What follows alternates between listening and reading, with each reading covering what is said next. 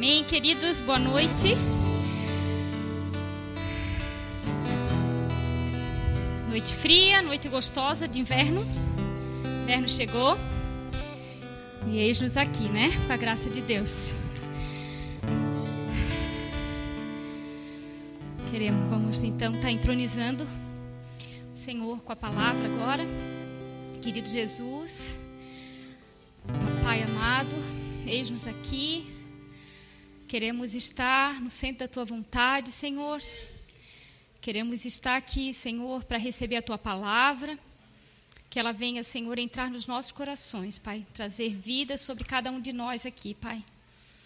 Eu me coloco na tua presença agora, como instrumento nas tuas mãos, Senhor. Que tu possas me usar agora, Senhor, para trazer a tua palavra a cada um de nós, o teu alimento, o teu pão quentinho, Senhor. Muito obrigada, Pai. Nós te adoramos, nós te exaltamos. Seja bem-vindo aqui, Senhor, em nome de Jesus. Amém, papai.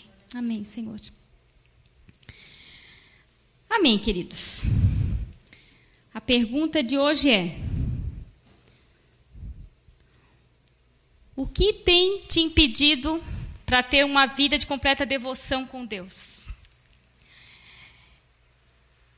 E com relação a isso, então, nós vamos conhecer hoje, falar de uma história, de um testemunho de vida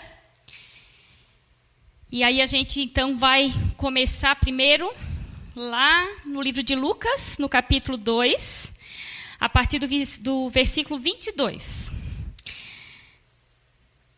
Começa falando assim: Passados os dias da purificação deles, segundo a lei de Moisés, levaram-no a Jerusalém para apresentarem ao Senhor, conforme o que está escrito na lei do Senhor Todo primogênito ao Senhor está consagrado e para oferecer um sacrifício segundo o que está escrito na referida lei, um par de rolas ou dois pombinhos.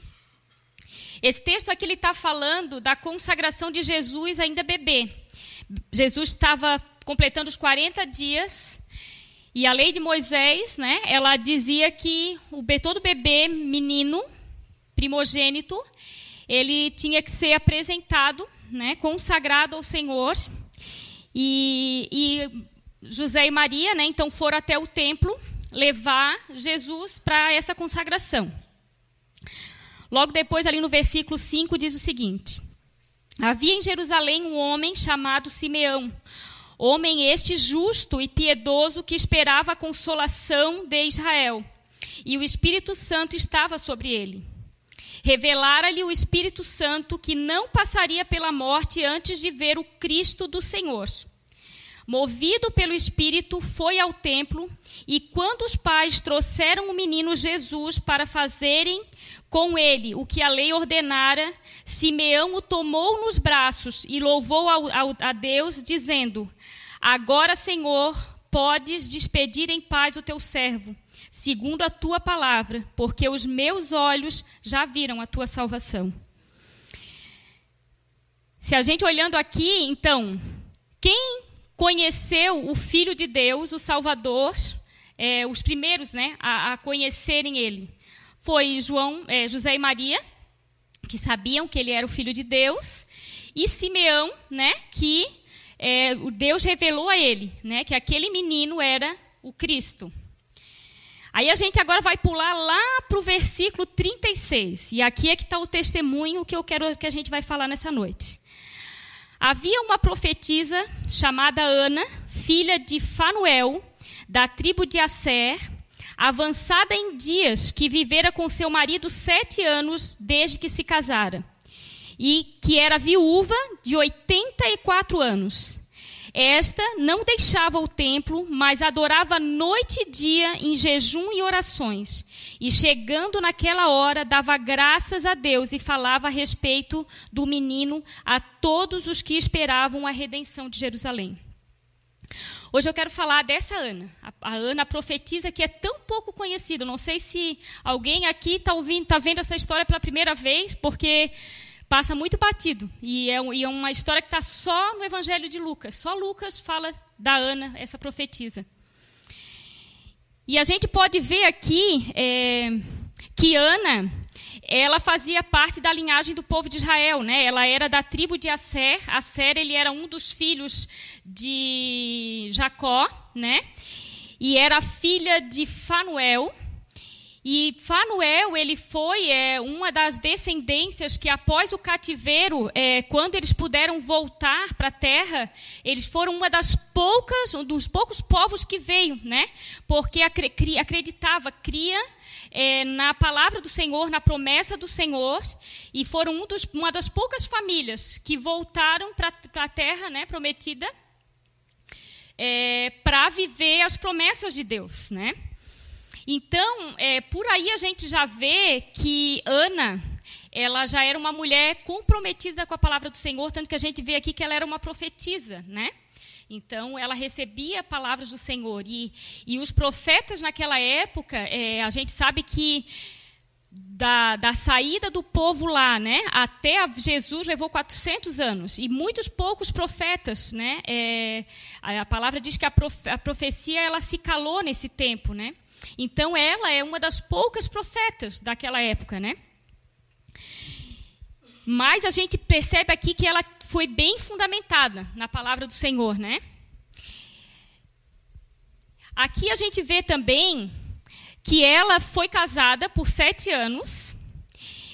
E ainda a gente vê aqui que ela era viúva de 84 anos. Quando a gente vê aqui uma viúva de 84 anos, não quer dizer que ela tinha 84 anos, quer dizer que ela era há 84 anos viúva. Então ela já era mais, ela era mais velha do que isso, ela era mais, bem mais velhinha. Né? Se a gente contar os sete anos que ela foi casada, mais a idade que ela casou, ela já estava liberando nos 100 anos ali. Então era uma mulher que ficou viúva muito cedo e que pelo que a gente vê aqui, a história não conta e não se sabe ao certo, não deveria ter tido filhos, porque se ela estava ali, viúva, no templo, provavelmente ela não tinha filhos, porque o que a gente sabe que a lei, né, os costumes judaicos, é, a mulher, quando ela fica viúva, se ela tem filhos, os filhos vão cuidar dela. Quando ela não tem filhos, o que era do marido volta para a família dele e ela só vai é, se sustentar dos bens que ela tinha da família dela. E para ela viver no templo, dá-se a entender que ela não tinha filhos, que ela era uma mulher sozinha. Quer dizer, ela ficou viúva muito nova, muito cedo. Eu estava lendo é, sobre a história. É, Imagina-se que naquela época as meninas casavam entre 12 e 16 anos. Então, imagina que a gente pega a idade maior, né, que ela tenha casado com 16 Sete anos depois, ela foi, ficou viúva com 23 anos. Né? Então, muito novinha e não casou mais, ficou sozinha. Outra coisa muito importante a gente falar aqui é que ela ficou numa situação, para a cultura do povo ali, muito difícil, porque ela era mulher, que naquela época não, não era né, muito valorizada, viúva, que geralmente as viúvas elas eram colocadas de escanteio, e já era bem idosa já era velhinha. Porém, ela era uma mulher, como a gente também vê aqui na história, era uma mulher que estava todo o tempo, todo tempo no templo, que adorava noite e dia com jejum e oração. Então, ela era uma mulher firme no Senhor, era uma mulher que estava sempre ali na presença do Senhor. E aí, ali no versículo 38, ele diz assim: E chegando naquela hora, que hora? Chegando naquela hora em que Simão viu o menino e viu que era o Cristo. Ela chegou no templo na hora que Simão tava, pegou Jesus e disse: é, Esse é o Cristo, agora eu já posso morrer porque eu já vi o Cristo. Quando ela, ela, ela era uma profetisa, ela sabia das promessas que existiam, né? Que viria o Salvador, que viria o Messias. Imagina, ela estava com 100, cento e poucos anos, esse tempo todo, né, desde quando ela começou a entender as coisas, com certeza ela ficava ali no templo esperando a chegada do Messias. Ela estava ali esperando a promessa se cumprir. Ela era uma profetisa, ela conhecia as, as profecias. Né? Imagina é, como ela ficou quando, quando ela viu Simão dizendo: está aqui o Cristo, nasceu o Messias. Então ela foi a quarta pessoa. E daí então, se a gente for pensar, as pessoas só vão se dar conta que Jesus é o Messias depois dos 30, quando ele começa a fazer os milagres. Porque o que a gente sabe é que até os 30 anos, Jesus ficou no anonimato. Ele teve uma vida normal, uma vida de carpinteiro junto com o pai, né? Então ela era uma das poucas pessoas que sabia que o Messias já tinha nascido, que o Salvador já tinha nascido e que a promessa já tinha sido cumprida. E por que que eu trouxe essa história, né? Por que que eu eu vou falar para vocês assim que essa história de Ana eu pouco conhecia. Eu acho que é uma história que passava, elas são só três capítulos num único evangelho. Então é uma história que passa batido e que eu não sei vocês, mas pouco, né? Eu conhecia dessa história, mas que me chamou muito a atenção. E aí eu fui procurar sobre a história dela. E na verdade, né, quando eu fiz aquela pergunta, né, o que tem de te impedido, né, de ter uma vida de devoção com Deus? É, a vida de, dessa profetisa de Ana, ela é um alarme para a gente, ela é um, um indicador para nós. Olha, não há nada que possa te impedir de ter uma, uma vida de devoção com Deus. Porque vocês imaginam uma moça que provavelmente sonhou com casamento, sonhou com uma família, que servia a Deus e que com sete anos de casada perde o marido, que fica sozinha, sem nada. Quantos numa, nessa situação, nessa condição, teria desistido ou teria até negado a Deus ou teria até se rebelado com Deus, né? Como Deus? Como que tu acaba com meus sonhos? Ela é uma mulher que dá um exemplo de perseverança, né? De perseverança na fé. Ela conhecia a palavra de Deus. Ela conhecia quem era Deus e ela sabia que existia uma promessa de um Messias que viria. E ela não largou dessa promessa. E a partir do momento em que ela se vê sozinha e viúva, essa mulher, ela toma a posição de: eu vou adorar o meu Senhor, eu vou viver para Ele. E aí isso me lembra muito aquela palavra, né, daquela até que foi o último, é, a nossa última 72 horas aqui, até que nada mais importe. Ela chegou nesse ponto, né? Ela chegou num ponto onde nada mais importava a não ser servir ao Senhor e estar no templo dia e noite adorando, jejuando e orando, né? Eu costumo falar que eu acho que uma das, que uma das coisas, se não a coisa que mais atrai, o que mais leva as pessoas a aceitarem Jesus é o testemunho de vida, né? Porque palavras são só palavras, mas quando há um testemunho de vida, né? Isso é, é, mexe com as pessoas, né? E faz com que as pessoas vejam que Deus realmente é Deus, né? Que realmente existe um Deus, um Deus vivo, um Deus verdadeiro. E essa e a Ana, essa profetisa, ela é um exemplo para todos nós, né? Nós estamos passando tempos difíceis, né? Estamos muitas pessoas perdendo entes queridos, muitas pessoas enfermas, muitas passando por dificuldades, né? Mas eu posso dizer que eu acredito que nada além do que essa mulher passou, né? Nada além do que essa do que Ana passou, né? Ana teve um um, uma vida muito sofrida, se a gente for pensar, né? uma vida de perdas, né? e uma vida de poucas realizações, se a gente for pensar. Né? Dos 23 até mais de 100 anos, ela vivendo todos os dias ali no templo, ela foi uma mulher que, que viveu poucos sonhos. Porém, ela estava na presença né, do Senhor. E isso para ela era o suficiente. Isso para ela bastava. Né? Então, é, o primeiro ponto que eu quero colocar aqui, né? O sofrimento, ele não deve nos afastar de Deus. Ao contrário, devemos buscá-lo ainda mais, pois somente nele saberemos, sairemos fortalecidos e verdadeiramente consolados. Geralmente, no, nos momentos de dificuldade, a pastora até há pouco tempo ministrou aqui, a gente tem uma dificuldade grande de orar, né, de palavra, de buscar palavras e não consegue orar. E, e, e até se afasta mesmo da presença do Senhor, eu não consigo, né? porém, é, isso tem que ser o contrário, né? Tem que ser o que como Ana fez. Bom, eu não tenho mais nada. Eu vou para o único, para a única pessoa que pode me dar alguma coisa.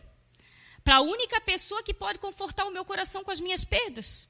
A única pessoa que vai poder me fazer feliz, que vai poder me fazer voltar a viver, né? Voltar a ser feliz.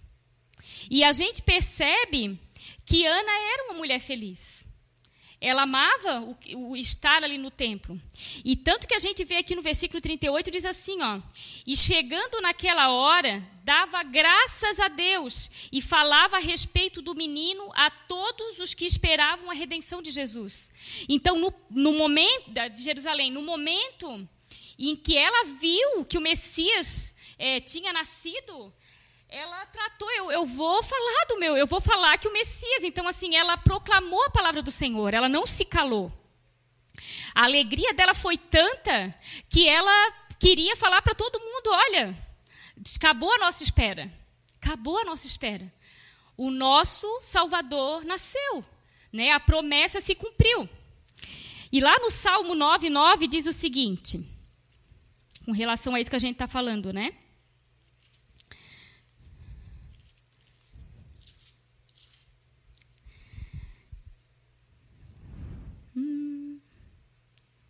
Opa, peguei Jó aqui. Se não é isso que eu queria.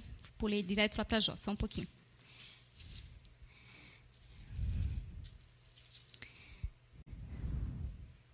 O Senhor é também alto refúgio para o oprimido, refúgio nas horas de tribulação, né? Ana conhecia essa palavra. Ana se apegou nessa palavra do Senhor. Ele é o meu refúgio, né? Ele é que vai me consolar eu estou oprimida, então ele é que vai ser aquele que vai me tirar dessa situação. E o segundo ponto é: nós não podemos esperar uma vida isenta de problemas e aflições para adorar e servir o Senhor. Nele encontramos o sentido maior da nossa existência. E para bem para pensar, muitas vezes é necessário que o Senhor nos coloque nessa situação para que a gente compreenda que Ele é o sentido da nossa existência. Porque muitas vezes o que acontece? Muitas vezes a gente deixa que as bênçãos, que a, que a, a graça do Senhor, né, que nos rodeia, roube isso nas nossas vidas. Roube é, essa, essa adoração nossa para o Senhor, né, de compreendermos que o sentido da nossa existência é o Senhor. E Ele nos basta. Ele nos basta. Ele precisa nos bastar. Né? Se no final de tudo restar só o Senhor, amém, amém, Senhor. Né? A gente tem um grande exemplo, né? um grande testemunho de Jó. Né? Jó foi um desses homens que, assim como Ana, é, teve né, todas as perdas possíveis. Mas ele nunca deixou de exaltar o Senhor, porque ele compreendia que o Senhor era o motivo da existência dele. Né? E às vezes a gente diz: não, mas o Senhor é o motivo da minha existência. Mas será que é mesmo, né? Será que eu não apenas o amo como eu amo as outras coisas ao meu redor? Será que eu tenho o entendimento que Ele está acima de tudo isso? Que se só bastar Ele, amém, Senhor, eu vou continuar te adorando, eu vou continuar te servindo? Tu vai continuar sendo o meu Deus? O Salmo 63, lá no versículo 3 e 4, diz o seguinte: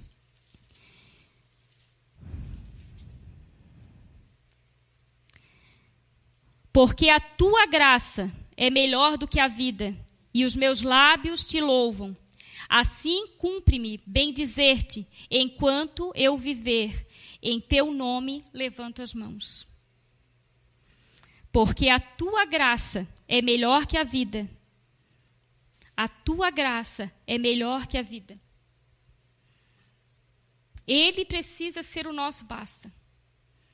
A gente precisa ter esse entendimento de que a nossa vida, ela foi feita para adorar o Senhor. Tem uma música que ela fala, né? Para te adorar, ó Rei dos Reis, foi que eu nasci, Senhor Jesus, né? Nós nascemos para adorar o Senhor. Foi para isso que nós nascemos, para adorá-lo, simplesmente adorá-lo. Se a gente fizer um resumo, né, da vida de Ana, né, ela é uma inspiração de vida. E o que que Ana foi? Ana foi uma mulher adoradora e completamente apaixonada pelo Senhor e completamente rendida a Ele. Né? O, a, o título da palavra de hoje é Uma Vida de Rendição. Essa é a vida de Ana, uma vida de rendição, onde ela chegou para o Senhor e disse: Olha, Senhor, só é, só tem eu e tu. E eu quero viver os meus dias para te adorar, né? para te servir, para te amar. Eu vou fazer da minha vida uma vida de rendição a ti. O Salmo 16, 11, ele fala o seguinte.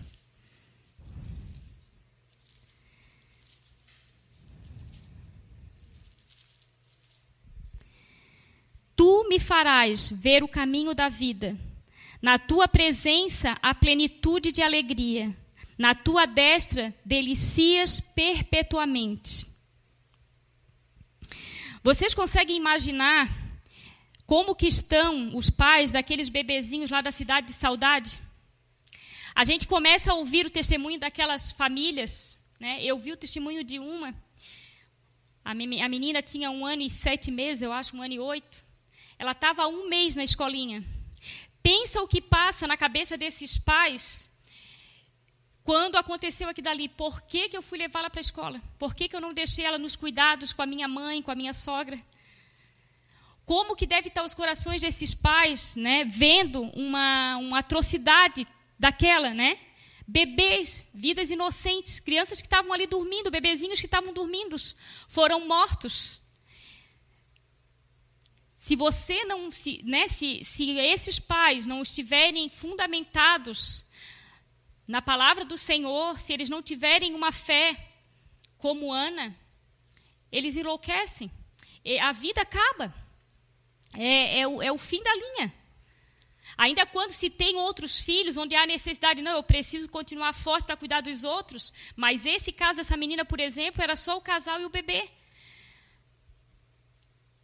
Nesse momento, é o momento onde ter o Senhor faz toda a diferença onde ter uma vida fundamentada no Senhor faz toda a diferença, né? E nós precisamos, né, ter essa vida fundamentada no Senhor, porque graças a Deus hoje nós estamos bem, né? Mas nós não sabemos o dia de amanhã. Nós não sabemos as lutas que nós passaremos, né? Não sabemos o que virá, o que vai acontecer. Então a gente precisa realmente estar firmado no Senhor, né? na palavra dele, e que ele seja o nosso basta que ele seja aquele onde a gente nele encontre todas as coisas, né? Tudo aquilo que nós necessitarmos.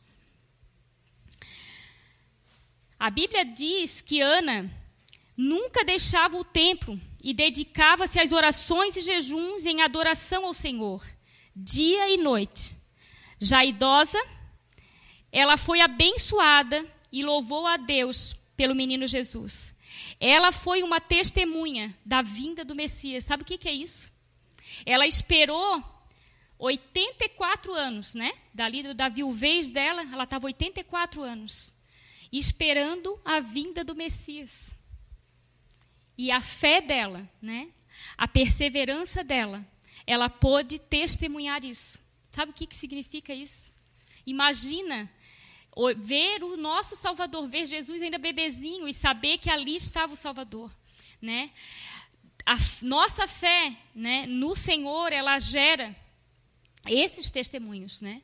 Quando nós cremos nas promessas do Senhor e quando nós perseveramos nela, o Senhor ele nos atribui é, esses momentos, né, de glória. Hoje, nós como igreja, nós não estamos esperando a vinda do Salvador. Nós estamos esperando a volta do Salvador, né? Estamos esperando o retorno do nosso, do nosso Senhor, do nosso Jesus. E quantos de nós vamos perseverar, né? Para ver, para ser testemunha dessa volta, né? Será que a gente vai continuar perseverantes em meio às nossas tribulações, aos nossos problemas? Às vezes a gente olha para os nossos problemas, para as nossas lutas, e parece que a gente não vai conseguir. Parece muito difícil, parece que não vai acabar, parece que o nosso coração não vai suportar tamanha dor. Mas o Senhor, ele é fiel, né? E ele é amoroso, ele cuida de nós. E a palavra dele diz que ele não nos fará passar por tribulação além do que nós podemos suportar. Então eu quero te dizer, querido, se você está passando por tribulações, por lutas na sua vida, seja no trabalho, seja no seu casamento, seja com a sua família, seja com seus filhos, creia nisso. Confia no Senhor, né? Confia que Ele tem o controle da sua vida. Confia que Ele tem o melhor para você, mesmo que você não consiga entender isso, mesmo que as lutas estejam tão grandes que você não consegue ver a bênção lá na frente. Confia que o Senhor está no controle e Ele sabe até onde você aguenta. O Senhor sabe onde até você aguenta. E mais, né? Ele tem propósito para tudo isso. O Senhor, ele tem propósito. Talvez a gente olhe assim e veja a vida de Ana e diga, Senhor, mas por que o Senhor permitiu isso com ela, Senhor? Tu és um Deus de amor, tu és um Pai tão amoroso. E tu és um Pai tão querido, Senhor. Por que tu permitiu, Senhor, Ana passar por tudo isso? Porque o Senhor não deu uma outra vida para ela. E às vezes a gente pode estar pensando assim, meu, mas que Deus de amor é esse? Né? Que pai faz um filho sofrer? O Senhor nos conhece. E Ele sabe aonde Ele tem que trabalhar nas nossas vidas. Ele sabe é, aonde Ele precisa restaurar as nossas vidas, onde Ele precisa vir com o fogo dele, com o Espírito dele e nos purificar. O Senhor, nós não entendemos, mas Ele compreendeu, Ele sabia, Ele é soberano para isso, de compreender que aquela situação era o que Ana precisava para se aproximar dele. Talvez o marido, a família, fossem roubar do Senhor essa, essa comunhão que ela tinha com ele. Talvez os filhos, marido, fosse tirar ela da presença do Senhor. Deus conhecia, nós não sabemos, e a palavra também não fala, vai ser uma incógnita para a gente. Mas a gente precisa compreender que o nosso Deus, ele é soberano, que ele tem o controle de tudo nas mãos. E acima de tudo, ele sabe o que é melhor para cada um de nós.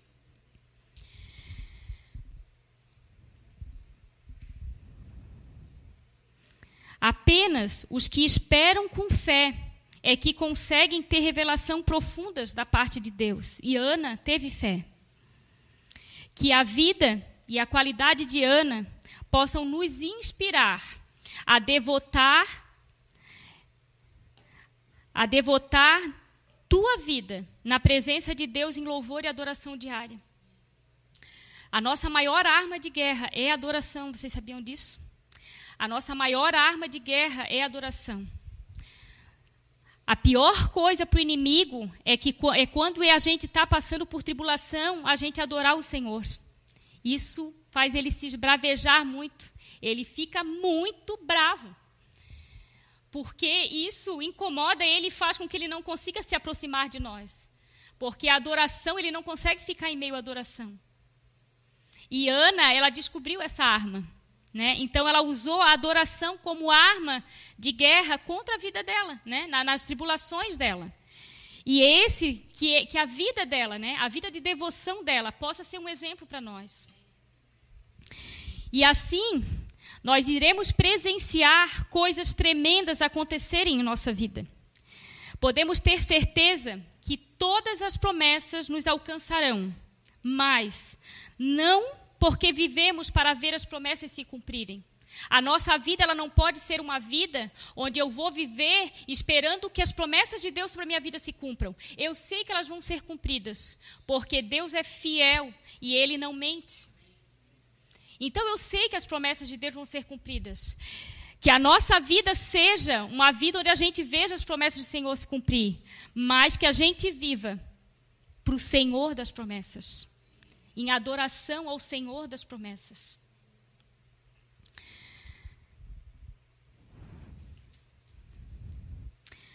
Os, os, os, os, desculpa, os muitos anos não abateram a profetisa Ana.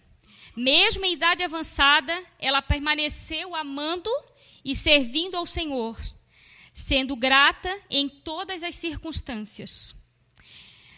Lá em Isaías, no capítulo 54, no versículo 5, diz o seguinte: Porque o teu Criador é o teu marido, o Senhor dos Exércitos é o seu nome, e o Santo de Israel é o teu redentor. Ele é chamado o Deus de toda a terra.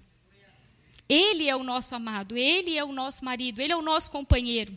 Ele é aquele que nunca vai nos deixar sozinhos. E o que, que eu quero deixar aqui com essa mensagem? Ana, ela já estava bem velhinha, ela podia ter dito, dito a desculpa assim: olha, eu já estou velhinha, eu vou para uma cama esperar a minha vida acabar, vou esperar Deus me levar. Ana era uma mulher sozinha, viúva. Ana precisava é, de, de pessoas que ofertassem a ela, porque ela não tinha recursos para viver, ela não tinha ganhos. Ana podia ter todas as desculpas de ir para casa e dizer: olha, deixa para os jovens, olha, não há mais tempo para mim, olha, tem que, deixa para outros. Ana, ela tomou posição daquilo que era dela, daquilo que Deus tinha para ela, a porção que o Senhor tinha para ela. E nada, nada serviu de desculpa para ela deixar de servir ao Senhor. Ela adorava o Senhor dia e noite. Ela estava no templo dia e noite. Deus, ele está levantando nesses dias uma geração de profetas. Eu e vocês. Ah, mas eu não sou profeta nós podemos profetizar sobre a nossa nação, sobre as nações da terra, sobre as nossas famílias, sobre as, a, a, em todos os lugares. Deus tem nos levantado como uma geração de profetas para anunciar a boa nova de salvação no meio de um povo que necessita de Jesus como Salvador de suas vidas. Nós somos as anas que Deus tem levantado nessa geração.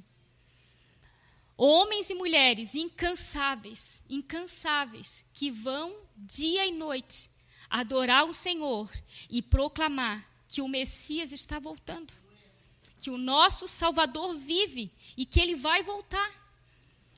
Para isso nós estamos aqui. Nós estamos aqui e fomos levantados para o Senhor como essa geração de profetas.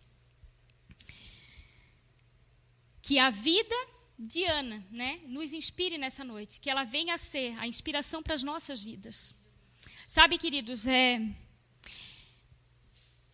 esses últimos dias eu tenho me colocado diante do Senhor nesse sentido, de dizer, nos ensina, Senhor, né, a te amar acima de tudo, né, e, e nos ensina acima de tudo, Senhor, despojar de nós mesmos, né, o render, né? o se render, a gente viu aqui há poucos dias numa ministração, é levantar as mãos para o alto e dizer, olha, Senhor, né? é quando eu digo assim, ó, não, a minha vida pertence a Ti, né?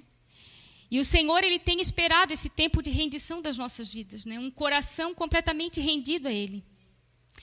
E o que, o que a gente vê assim é que nós temos é, tomado tantos tempos, né? tanto, tanto do nosso dia, né? E temos tido assim tão pouco tempo para o Senhor, sabe? De viver para Ele, de se render para Ele, de adorar Ele. E eu, eu digo assim por mim, porque às vezes eu estou em casa e às vezes eu fico assim, não, eu vou fazer isso primeiro, depois eu vou ter lá o meu tempinho com o Senhor. Ah, não, primeiro eu vou lavar roupa, vou, depois eu vou ter o meu tempinho com o Senhor. Não, vou, ah, não, eu vou fazer assim, eu vou deixar tudo prontinho, porque aí depois eu vou lá para o Senhor e não me preocupo. É a maior furada. Isso é roubo do diabo. Porque o que, que ele começa a fazer? Ele começa a te dar um monte de coisas. Aí tu vê ali, tu vê aqui, quando tu vê o tempo passou e você não teve o teu tempo com o Senhor. Né? E, é, e, é, e o que a gente vê aqui, Ana, ela chegou nesse ponto porque ela teve uma vida de adoração ao Senhor. Ela foi ensinada isso. Ela teve uma família que adorava o Senhor. Ela aprendeu que existia um Deus que era verdadeiro, que era o único Deus. E ela conhecia a palavra e as promessas do Senhor. E nós temos a palavra e conhecemos a promessa do Senhor. Hoje eu queria deixar a vida de Ana como um exemplo para nós, um exemplo de rendição. O que é estar rendido ao Senhor? Estar rendido a Ele é realmente um ponto onde Ele seja a coisa mais importante das nossas vidas. E que, se necessário for, eu largo tudo para adorá-lo. Se preciso for, eu largo tudo para adorá-lo. Se ele me pedir, eu largo tudo para adorá-lo. Se ele me tirar tudo, eu, eu aceito e eu vou adorá-lo. Essa é a nossa condição, essa deve ser a nossa condição de adoradores rendidos a Ele. E cada vez mais o Senhor tem nos chamado para isso, né? Cada vez mais o Senhor tem nos pedido isso. Essa rendição a Ele, essa adoração completa a Ele. Amém, queridos? Querido Jesus, nós queremos entregar a Ti essa noite, Senhor, esse culto, agradecendo a Ti, Papai, agradecendo ao Senhor pelo Teu amor por nós, Senhor. Agradecer ao Senhor pelas tuas bênçãos nas nossas vidas.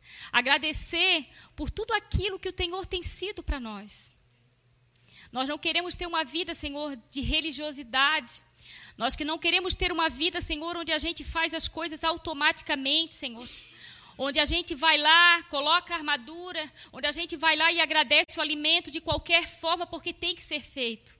Mas que haja no nosso coração, Senhor, uma verdadeira gratidão, Senhor, uma verdadeira gratidão por tudo aquilo que o Senhor nos dá, pelas bênçãos do Senhor dia a dia nas nossas vidas. Que quando, Senhor, nós colocarmos, Senhor, a armadura em nós, a gente possa compreender que ali o Senhor está nos guardando que a gente não faça isso de uma forma automática, Senhor, mas que a gente compreenda que nós, Senhor, somos servos teus. Que queremos, Senhor, ter uma vida de rendição a Ti, não uma vida de religiosidade, Senhor. Uma vida de completa entrega a Ti, Senhor. Usa o nosso coração, trabalha no nosso coração, Pai. E faz de nós, Senhor, verdadeiros adoradores, Senhor, que te adorem em espírito e em verdade, Senhor, no nome de Jesus. Amém, Senhor. Amém. Mais profundo.